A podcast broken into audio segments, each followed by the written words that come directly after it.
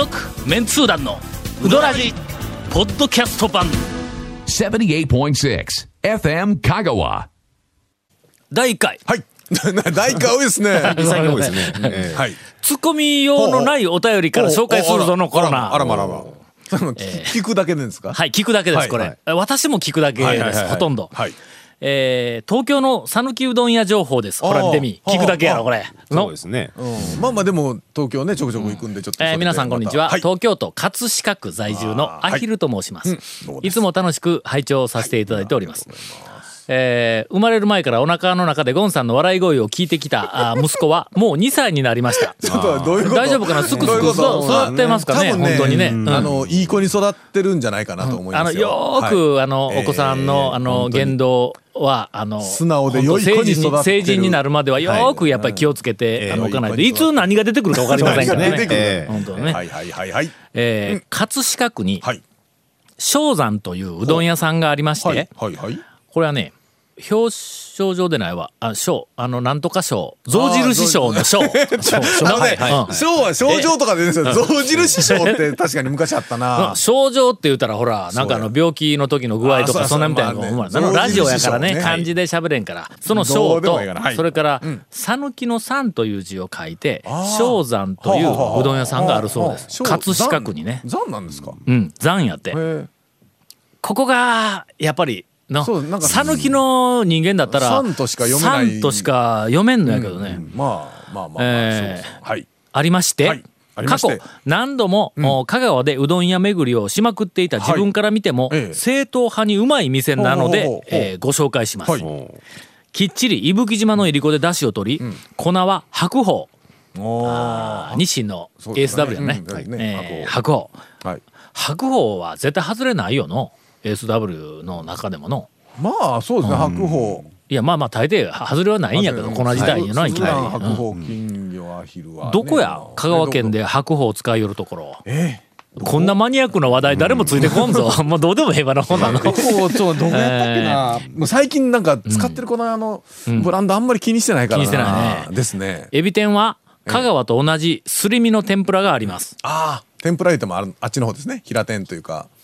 エビ天のすり身エビの言うたらあの赤いほら。赤い細長いやつか。赤点あっちの赤点赤点か。天ぷらあれ置いとる。るいうのは東京ではなかなか珍しいんちゃうか？香川でもねエビ天は普通にね、エビの天ぷらはまあ普通にエビ天ですけど、ん。赤天のね熱々、冷や熱、夏は冷や冷やも出しています。店主がいろいろ挑戦しているところも私が好きな理由の一つで例えば今日は手打ちの日。ん、今日は手打ちの日、ということは今日以外は手打ちでない日か、まあ機械で打つとかああなるほどね。今日は釜揚げ用の麺の日、というような普段と違ったことをやる日を月に一,、えー一度程度作ってうどんを出しているんです。テーブルに置いてある調味料も一工夫があり、例のぐるぐる回してするごまの他に、あーはいはい。ラー油とごま油と味噌を混ぜたような特製の辛味調味料があります。ほうほうほうほうほうこれ何に入れるんや何ですよね。でしょうね。まあ醤油あったかいご飯の上にかけてね。食べるんか食べる。餃子の上にかけて。なんでうどんや。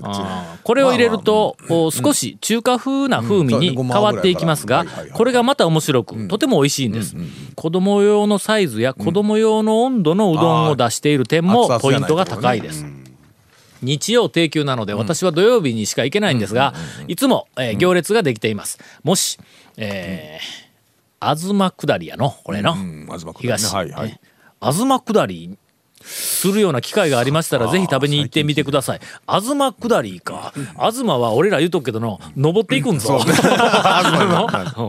えーどういうことや？東下りって言うんか？東京に行くのに下るんか？多分ねあの頃って京の方京都の方が上だったんか。そうそうそうそうやっぱり。あの頃っていつやねん？俺が記憶にある頃か？えっとね僕が僕が小学校ぐらいの時かな。平安ぐらいなんでやねんあそうかそうか、まあちょうどあの頃、もううんあの頃。もう藤原さんのところに荘園で俺らの金全部取られて、まあの藤原さんもうええよ。往生しました。違うやろ。誰やねんそんな須作さんがこう流されてきた時ですよ。さてはい。CM の後ははい。展開力のあるお便りから、はい。えー一気に、えー昔話に展開をする予定です、続メンツー団のウドラジーポッドキャスト版。ぽよよん。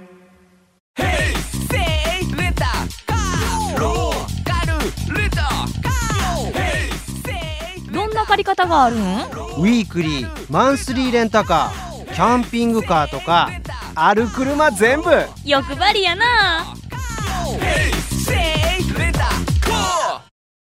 皆さんこんばんは、い、つも楽しい放送ありがとうございます、えー、2週連続で読まれる広島の生玉さんです、団長が集めておられるはい。戦前戦後、はい。古き時代のうどん文化で、戦披露前というかまあ戦後ですけどね、うん、まあ大体戦後やけどね。戦後ですけどねね、えー披露をいただける情報があればお願いいたします。個人的にとても楽しく面白く拝聴させていただければと期待をしていますというお便りあで別にあのネタがお便りで来たわけじゃないんですね。スイッチを押してしまいましたと、えー聞きたいというお便りだったんですね。実はな、はいまああのこのえー讃岐、うどん未来遺産プロジェクトという大げさな、はい。まあ、タイトルはい。が、俺がつけたんではなくてまあ、のその、まあ、大大元のプロデューサーの方と一緒にこう話をしよったら、えー結局流されてその大げさな方に なんか置いてしもたんやけどね。なんかね。えっ、といくつかの、そのえコンテンツが並んでまして、はいはいその一つは、昭和の証言、はい。香川県内のおじいさん、おばあさんに昔のうどんの自分の身の回りにあったうどんのシーンをもう徹底的に、はい。えー聞いて回って、そいつをこうあの文章に起こそうって、はいはいはい。それから、えー開業ヒストリー、あー。えーうどん屋、はい。製麺屋、はい。はい。あるいは麺機の会社、粉屋さんとか、要するにそのうどんに関連するすね。産業というかえー産業ね。商売の。会社とか、お店とかを始めた人の、まあ始めた頃の話をヒストリーにして、えー取材たっぷり取材をして写真なんかもであったらはい。こうそれを全部スキャンしてで物語にあの文章に作り上げるっていう。このあのこれがまあ目標まあ100件ぐらいのあの数年で。えーそれからもう一つが讃岐うどんの年表。あのー年表をはい。実はぼやっとしたのしかないんや。結構みんなね、うん。あのなんかそういう讃岐うどんに関連するイベントとか、ん。なんか博覧会みたいなやつとかでもやろうとすると、まあ年表は必ずなんかある程度、うん。まずはなんかまずはみたいなのがあなんかまず空海からが入入ってくるだろ？そうはいはい、中うん。で中国からなんか渡ってきたなんとかがぐらいの話からねぐらいで、ん。はい。そういうのはえもうええがいう話になってやな。いほんで、あのまあ昭和ん。大正明治まあできたら明治ぐらいからやけども、あの新聞のはいあのバックナンバーをはい。大昔のやつってマイクロフィルムあで図書館とかのあずっと。国会図書館にもはいはいあのあるらしいんやけどありますねあります。それをええ。うん1ページずつはい。全部見ていってあのうどん絡みのはい。話の記事を、ほう。記事広告まあはい含めて、それを、ええ。ーっと出てきたら、はい。ちょっとちょっとうどんに関連する新聞記事が出てきたら、それを全部、ええ。あのコピーしてスキャンして、ええ。とか。ほんであの読みづらいもう文字とかなんか、はい。あれはもうテキストデータに全部あのお起こして、いつからのですか？えーまああの香川県の場合は四国新聞、はい。えーのお香川日日新聞時代、あえいつなんです？それ。ええ？しょえ？ー昭和？明治やろか。めあやっぱいつやろか。昭和じゃないんですよ。もっと前昭ですね。和でなないと思うんや。あらそこから全部、はいはい。まあ、あの人海戦術で、めくっていこうと。はい。で最初はのあーなんかあの適当に、ね時間が空いてる人がバイト感覚で、はい。あの香川県のあの県立の図書館に行って、マイクロで見てくれって言ったんやけども、あの人によって見落とすんだ。まあまあそうの。うんまあそそうですこれは讃岐うどんのに関連する記事なのかどうかとだか新聞でしょ、うん。うん。それ一日、はい。えっ、と何十何面でしょ、はい。あのね ええ。これはねええ。気を失いそうな作業ですねいやこれ普通にほんまに。ねざっと考えただけでも、死にません。やろ？えほんで、はい。まあ何人かこう、ええ。あの多分、あの頼んで動きよったんだと、あの思う、俺のあのあの他に一緒にやっている人たちがそこからさらにあのお友達を探してとかいうふうなんであの結構今数十人が、ええ。あのいろんなそのプロジェクトで動い,、はい。動いたんやけども、その新聞探索班の中で、ん。とても優秀な、ん。あの新聞探索スタッフを、私が一人調達をしましてですね、ええ。ほんでえーっとつい先日、はいえーっとね22時間かけて、はい。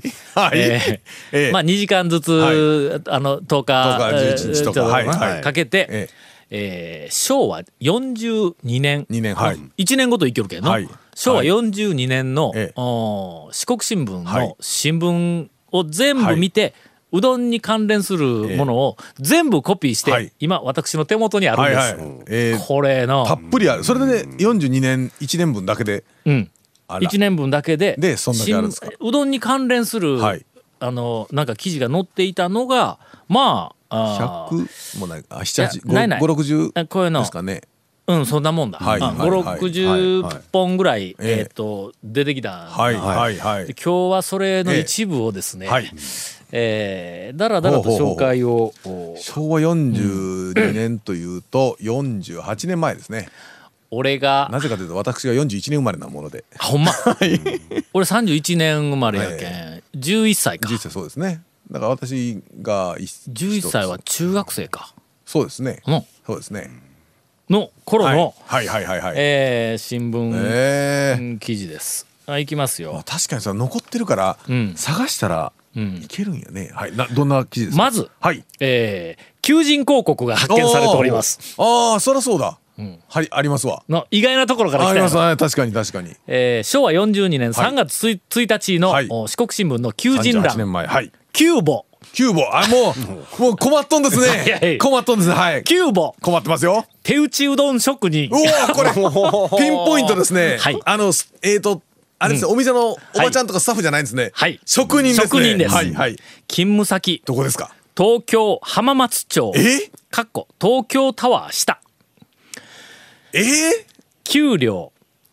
4万から4万5千円。安いやその頃やからね。いや。の昭和けどけどそれ40年前半ってこれぐらいのん金額まあ。東京で月給けど4万とそれかそんなうどん屋でそれぐらいやー。というかそれえっと香川の四国新聞に求人が出てたということはうん。讃岐うどんうんとしての職人が東京に欲しいということなんですね。ほんだっけもうこの時に東京に讃岐うどん屋が出とった。そうですね。確実に普通のうどん屋じゃなくて讃岐うどんという店でうん。行ったんですね動画でもね香川やから。ほんで、あー。えー、3食、はい。えー宿舎付き。あーまあまあその頃やからね。でえっ、とえーあのキューボをして募集している元がですね、東京で話題の店、えー観音寺出身、コンピラといううどん屋さんが東京タワーの下にあったらしい。へー。その頃言ったら高度経済成長期ですな。確実にね。はいそうです。はいですよね。そうです。はいはい。うん。あの植木仁がうん。あの適当なサラリーマンしと。った頃ですよね。植木サラリーマンはしてなかったけど。そうそうそう。もうとにかく見るために植木仁なんか適当なサラリーマンしとったからね映画で今でもやってますけど。あー。というのが、えー発見されております。そうなんですね。ちょっ続きまとして、続きまして。東京で働きたい方募集。東京あのみんなあれですね。餌が東京ですね。なんか、えーええ2月5日、はい。あー2月はい。えー昭和42年2月5日の、お求人です、はい。勤務地。はい。都内各デパート。ほうほうほうほうほうほう。京橋讃岐茶屋。京橋？京橋って大阪大ののあでも東京もあるんかな。東京にもあるんかな、京橋って。深川工場。はい。深川営業所、はい。これ勤務地だそうはいです、はいはいはい職種これあの募集しとんのはよけあるんだ、はい。えー経理事務員。女子2から3人。はい。今は多分この求人に男子女子とか言って限定したらの絶対に怒られるの。怒られるというかダメな。まあ昔はええ時代やったよの。今もうなんやかんや他でもねって女子社員募集表記が難しくなっての。あれ募集してますからね。えはい。ーウェイトレス。はい。かっこ女子。はい。そらそうやろ。の。ウェイターですからね。ウェイトで。すね。音男子だったらどう嫌ですよね。えー。10人。はい。おー。大きいとこですね、えーそれは。続きまして、はい。まかない風今時ままかない風って読んだらいかんのか？え？え？んか？れはなんすんやろのまかない風ウェイトレスとは違うんやのあの、うん。え、身内の社員食堂の感じの、あれですかね？かない。内各デパート京橋讃岐茶屋やけんこれは店や。それとあと工場と営業所やからね。はい。そこで募集。丸ごとね、はい。はいえー女子1人、ん。都内デパート派遣店員、はいえーはい。はい。男女10人、それ出店ですね。こう工場および厨房要員、男子10人、手打ちうどん実演販売要員。男子5人、もう実5演人？実演販売しとったんやこの頃。それで5五人人。もうん。一つの会社で？うん。都内各デパートや多分これの5箇所に行くんぞ。ですよね。だから、ん。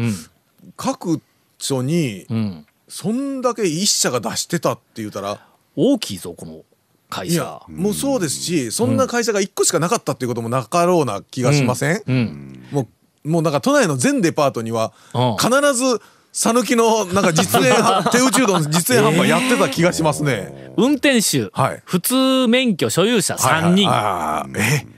募集だ、あそうかそうか配送とかもあるからね。えー続きまして待遇の欄です、はいはいはいはい。えー年齢経験職種により多少の差あるも、うんあるも あるもあるも。月収1万5千円から3万円程度。さっきより安いぞ。安いぞ。これ職人は高いですねさっきのね。そうやね、はいはい。えー賞与および昇給は年2回、はいはい。えー通勤住み込み任意。ああどっちでも OK と。えー休日週1日、勤務時間午前9時から午後7時。その頃はね週休2日っていうこと自体があんまなかった時代ですね。日曜日だけですね。10時間労働やぞこれ、ね今だったら労働基準局からチェック入るんちゃうか、うん。今だって週に40時間マックスですからね。そんなことなっ普通は。働かんようになったの日本人。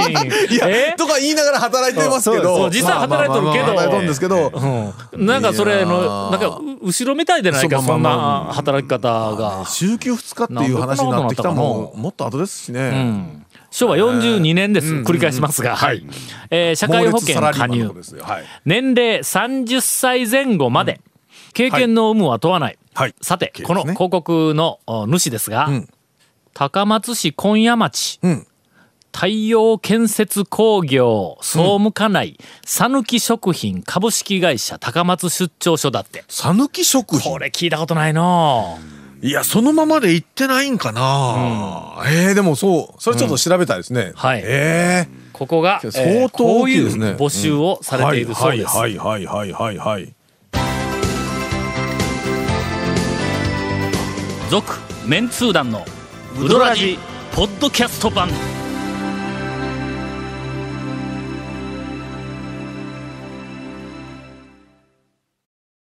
ところがやね、はいところがどっこい、まああの求人はまだキリがないんだはいけども、はいはい記事がいろいろ載っとるわけよ。あまあとの、そうですよね。うどんに関連する記事と、それからうどんに関連するコラムがいろいろいろんな人が書いて。求人だってそれそんだけあるっていうことはやっぱり今とん。同じようにん。讃岐うどんはうんねいそうそうそうそう。ろいろ記事うんネタになってるはずなんですよね。それから広告がいろいろううどん屋さんとかはい。製麺屋さんが広告を出しているとかいう。だからまあ攻める口としてはコラム、記事、それから広告。ええとこ見つけとるだろ、はい広告の。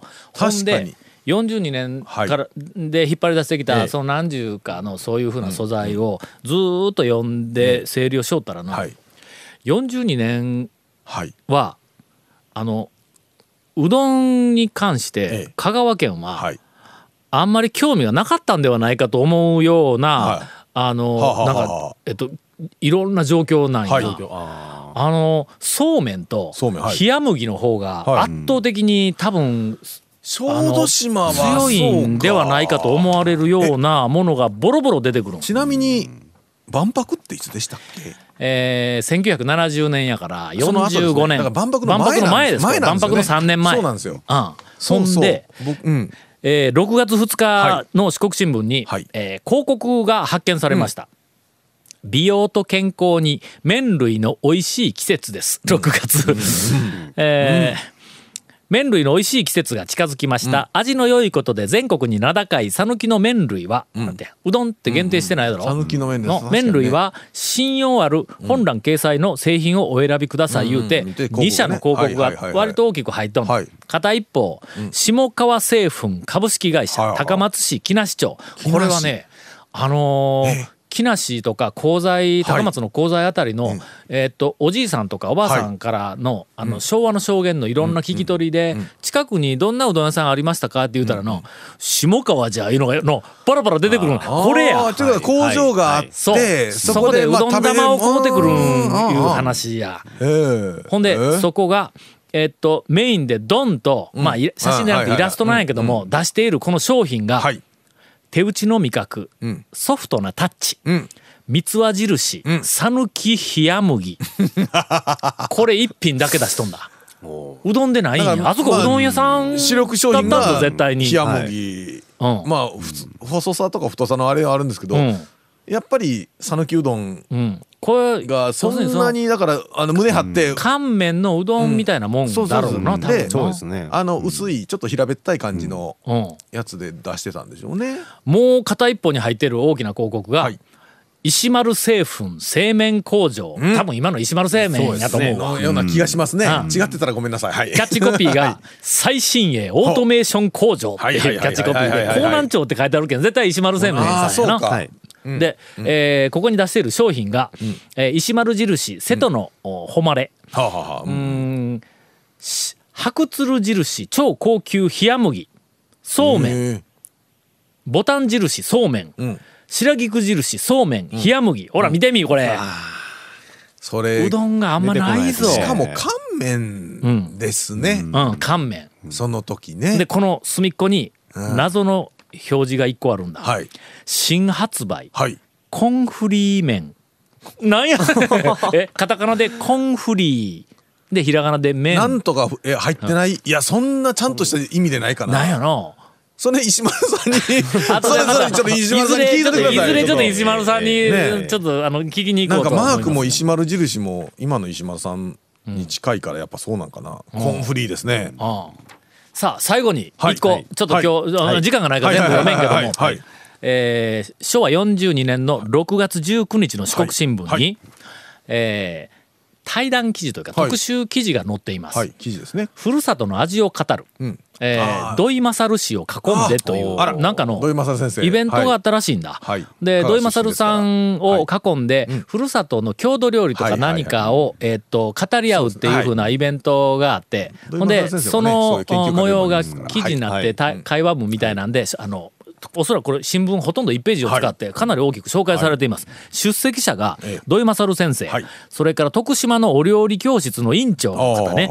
それから、えーっと高知のこれも多分あの料理教室の、校長先生、それから松山のこれも多分あの、えっと料理関係の、とえー校長先生、はい。それから香川県からは高松女子商業高等学校の校長のあのえっと、女性の方、それから久保料理学院の,、あの院長の、えー女性の方。えーさらに丸亀の料理学校の、おーと院長の方、まあ、要するに料理の専門の地元の人たちと土井勝先生はいがはいはいはい。えー対談をしとるわけ。ですほんで前半にそのではまず最初高知の方からとか言ってで文章こう始まってはいはいはい。高知ではカツオのたたきとかなんかこんなんあってとか言ってこういろいろうん高知のなんかあのはい。はい郷土料理の話をこうしとるわけ。だで愛媛のはい方がまたあの愛媛の郷土料理の話をしてはい。ほんで徳島の人も郷土料理の話をしはい。て香川の方は。司会の方はい。がちょっと原稿を読みますね。はい。香川の場合はいかがでしょうか、はい。言って司会が振りました、はい。はい。はい。すると、うん。おこの、えっと、この方やけん。高松女子商業の、はいはいはいはい。お校長先生の女性の方が、えーこう答えてあります、正直なところ、ん。自慢の郷土料理というのは一つもございません、まあまあちょっと謙遜しとる感じで香まあまあまあ川県。一応ね。はいはいその理由を申しますと、海の幸に大変恵まれ、新鮮なお魚を好きなように料理して食べていたからでしょう。えー昔から讃岐の名物は醤油豆と言われていますが、これは何か郷土の食べ物をこしらえなければならないというのでできた料理です。言うて断言しとんだ。つまり、この土井勝先生を囲んで地元の料理、まあ言ってみたら専門家の方々がいっぱい集まって対談をしている時42年にのはい香川ははい。何ですかって聞かれたら、ありませんってまず最初に、はい。それからまあ言ってみたら強いてあげれば醤油豆っなんですてけどこれも作ったもんですせという話になってこの対談記事の中にええ。うどんがはい。ただの一言も出てこない。これはの郷土料理を語るとうどんやんか、あうん。けどさいやまあまあ今今考えたらね絶対。そう。はい。さっきのその冷麦とかはいそうめんとかのその広告やあんなと合わせてやあねというかちょっとうどんがあんまり出てこない。けど東京で実演とかはしてたわけですよ、うん。やけど郷土料理としては認知さ,、認知されてないなかったわけなんですね。なんなんや。水か空気のような存在だったんか佐野香川でうどんかは当時。外にだけ外に向いてうん言ってただけというか、うん。あーひょっとしたらでも行って讃岐うどんとか言いながら冷麦というか、その一種で出してたのかもしれないですけど、ほんで、ん。俺ちょっとふとその11歳の頃やけどはいはいはいはいはいはい中学校の頃やからすっごいその記憶をたどっていって大体もうこの年になってくるとまあ昔の記憶は割と残っとるけどの はい今朝食べたもんは割と忘れたというなんかそんなあれやんか。ありますね。ありますね。ほのはい。中学校の時にええ。うどんの記憶がないんや俺。家でうどんを食べていた記憶はゼロだ。まあ真っ先ですからね。鈴木は鈴木はいつのいつあ頃そうですそうです。鈴木があったんだ、うん。はい。うん鈴木はほんだけんその拓磨の駅前で、はい。まあいいね。あ食堂だったからの、はい。食堂と本屋さんが一緒になっとった店やったから、ね。うん。それから、えっと製麺屋の玉売りをする製麺屋が小学校のすぐ近くに渡辺いう製麺屋があってそこで小学生の時にはのあの学校から帰りにうどん玉一つ、はい。もうまあ干からびたようなやつを、はいはいななんかね。なん何円だかでこうでので端でこう持ち上げて新聞紙に包んでくれて。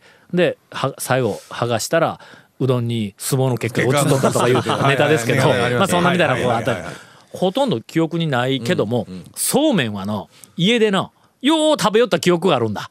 そうめんほんならうちもね。の家で食べる麺類ってそうめんとひょっとしたらまあ冷麦かあの辺り乾麺。乾麺なんでそうめんでも一年とか持つんですよ。普通に。もつもつもつ。ねだから箱でドンとあってっていうのはあうん。ったかもしれないですね。かもしれん。のよほん。でうちの拓磨のばあちゃんに話をその昔話を聞いた時もの小麦をができたら持って行ってはい。製麺屋にうんうんうん持って行ったら乾麺でくれよったっていう。はい。はい。はいちょっとねえーっとうかつに昔の話を僕らなんとなくの感じでは喋れんようになってきたわ、事実がのこれからどんどん発掘されていく、地域ごとにもちょっと違うと思うしなかなかこれは。ぜひこのでもプロジェクト面白いですねはい。えーご期待ください。えーはい。続メンツー団のウドラジポッドキャスト版。続メンツー団のウドラジは FM 香川で毎週土曜日午後6時15分から放送中 You are listening to 78.6 FM Kagawa.